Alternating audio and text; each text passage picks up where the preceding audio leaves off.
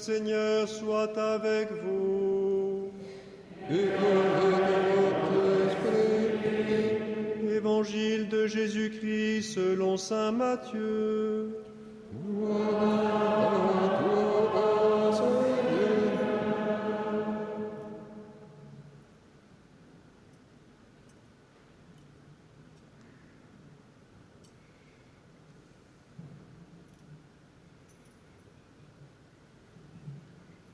En ce temps-là, Pierre s'approcha de Jésus pour lui demander, Seigneur, lorsque mon frère commettra des fautes contre moi, combien de fois dois-je lui pardonner? Jusqu'à sept fois? Jésus lui répondit, Je ne te dis pas jusqu'à sept fois, mais jusqu'à soixante-dix fois sept fois. Ainsi, le royaume des cieux est comparable à un roi qui voulut régler ses comptes avec ses serviteurs. Il commençait quand on lui amena quelqu'un qui lui devait dix mille talents, c'est-à-dire soixante millions de pièces d'argent. Comme cet homme n'avait pas de quoi rembourser, le maître ordonna de le vendre avec sa femme, ses enfants et tous ses biens en remboursement de sa dette. Alors, tombant à ses pieds, le serviteur demeurait prosterné et disait Prends pitié de prends patience envers moi, je te rembourserai tout. Saisi de compassion, le maître de ce serviteur le laissa partir et lui remit sa dette. Mais en sortant, ce serviteur trouva un de ses compagnons qui lui devait cent pièces d'argent il se jeta sur lui pour l'étrangler en disant Rembourse ta dette. Alors, tombant à ses pieds, son compagnon le suppliait Prends patience envers moi, et je te rembourserai. Mais l'autre refusa et le fit jeter en prison jusqu'à ce qu'il ait remboursé ce qu'il devait.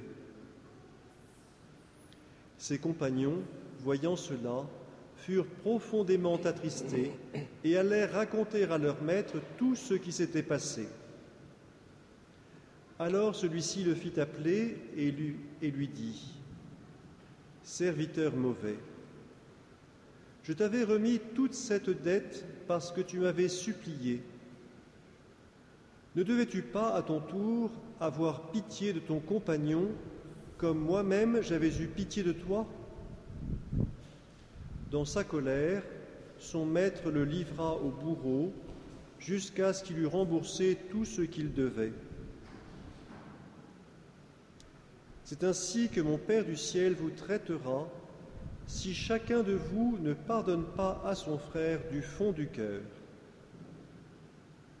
Acclamons la parole de Dieu.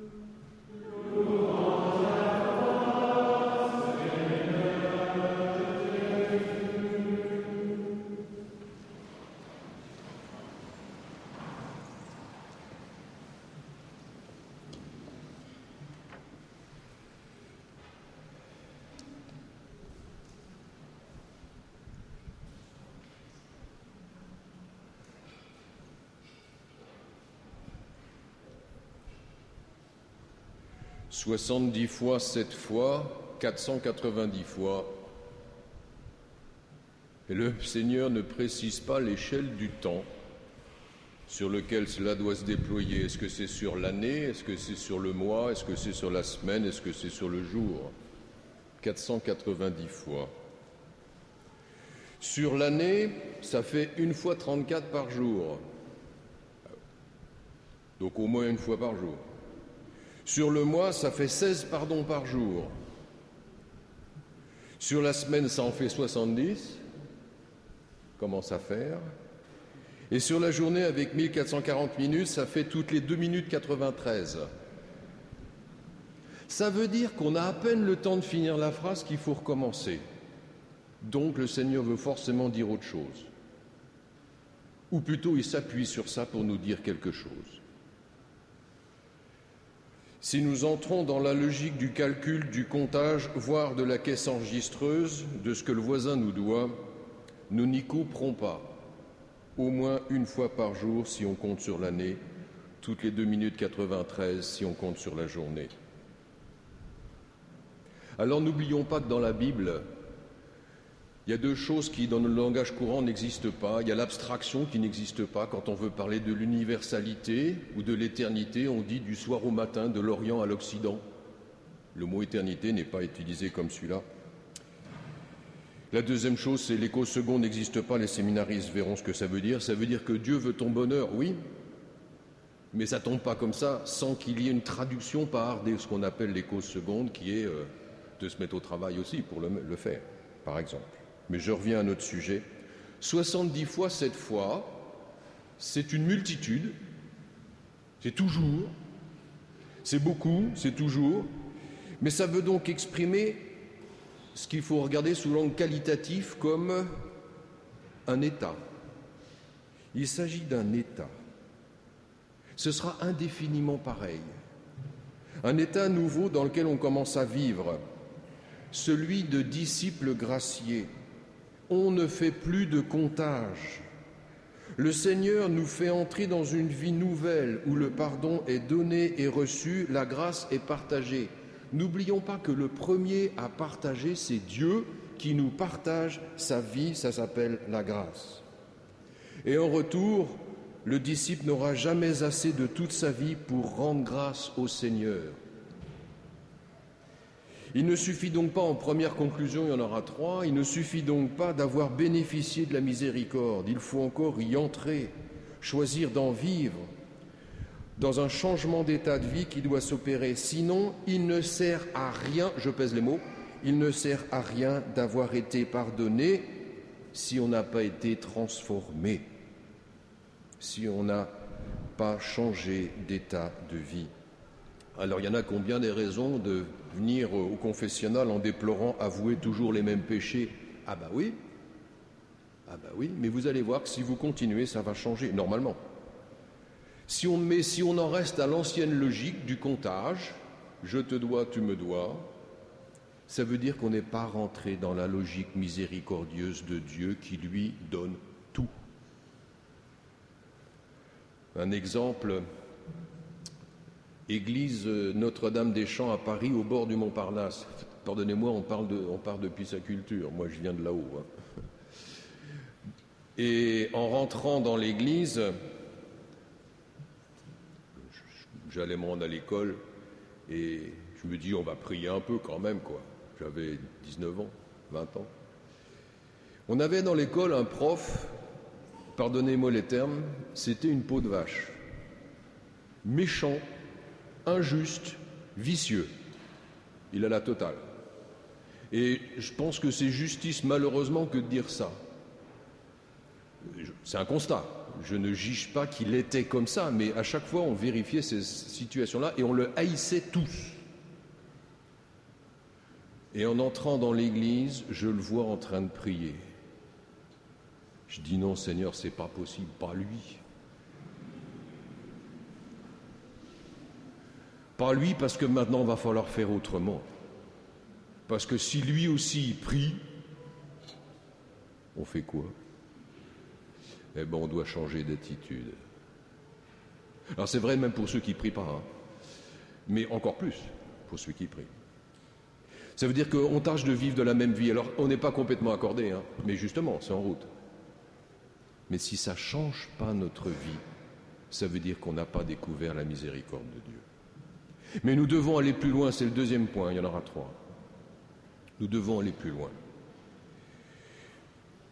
Parce que si on regarde bien, personne d'autre que le serviteur pardonné ne sait qu'il a été pardonné puisque c'est fait en secret. Le maître appelle son serviteur. Le serviteur se met à genoux et le cœur touché de compassion, le maître lui dit eh ben, Je te remets tout gratuitement uniquement parce que tu me l'as demandé. Aucun argument, aucune raison, aucune. Il présente rien. Et la miséricorde de Dieu s'exerce. Seulement en sortant, personne ne sait ce qui s'est passé. En sortant chez le maître, on voit assaillir ses collègues, un de ses collègues. On est donc conduit à se dire que les choses se sont mal passées avec le maître. Or, c'est tout l'inverse. Le maître a tout pardonné. Voilà pourquoi les autres sont profondément attristés, dit le texte. On pourrait dire aujourd'hui, ils sont médusés, ils sont atterrés de son attitude. Parce qu'ils connaissent le maître. Ils disent, c'est pas possible. Il y a une erreur d'aiguillage et plus que ça. Jamais le maître n'aurait pu avoir une attitude néfaste. Ce n'est pas possible. C'est pourquoi ils vont voir le maître, pour chercher explication, pour s'étonner. L'attitude du serviteur pardonné ne correspond pas à ce qui est connu de la part du maître. Conclusion 2. On voit en quoi le serviteur est déclaré mauvais. Non seulement il ne pardonne pas à son tour, prouvant ainsi qu'il n'est pas rentré dans la miséricorde du Maître, mais il porte un contre-témoignage envers celui qui a tout fait pour lui. Il dessert le Maître qu'il devait servir. Et ce qu'est le Maître qui lui l'a délié de toute sa charge et que jamais il n'aurait pu rembourser. Enfin, troisième point, ce salut nous est donné, Saint Paul nous le rappelle, par le Christ qui se fait, ce salut qui se fait dans la livraison de sa vie. Nous ne pouvons pas prétendre communier à sa vie, c'est-à-dire au salut, sans nous aussi communier au chemin du salut. Et ce chemin, ça passe par la mort à notre logique, la mort à nous-mêmes, par le choix de vie avec lui. Il le dit, Saint Paul, si nous vivons, nous vivons pour le Seigneur. Si nous mourons, nous mourrons pour le Seigneur. Dans notre vie comme dans notre mort, et quoi rajouter de plus, dans notre vie comme dans notre mort, nous appartenons au Seigneur. Nous ne nous appartenons même plus à nous.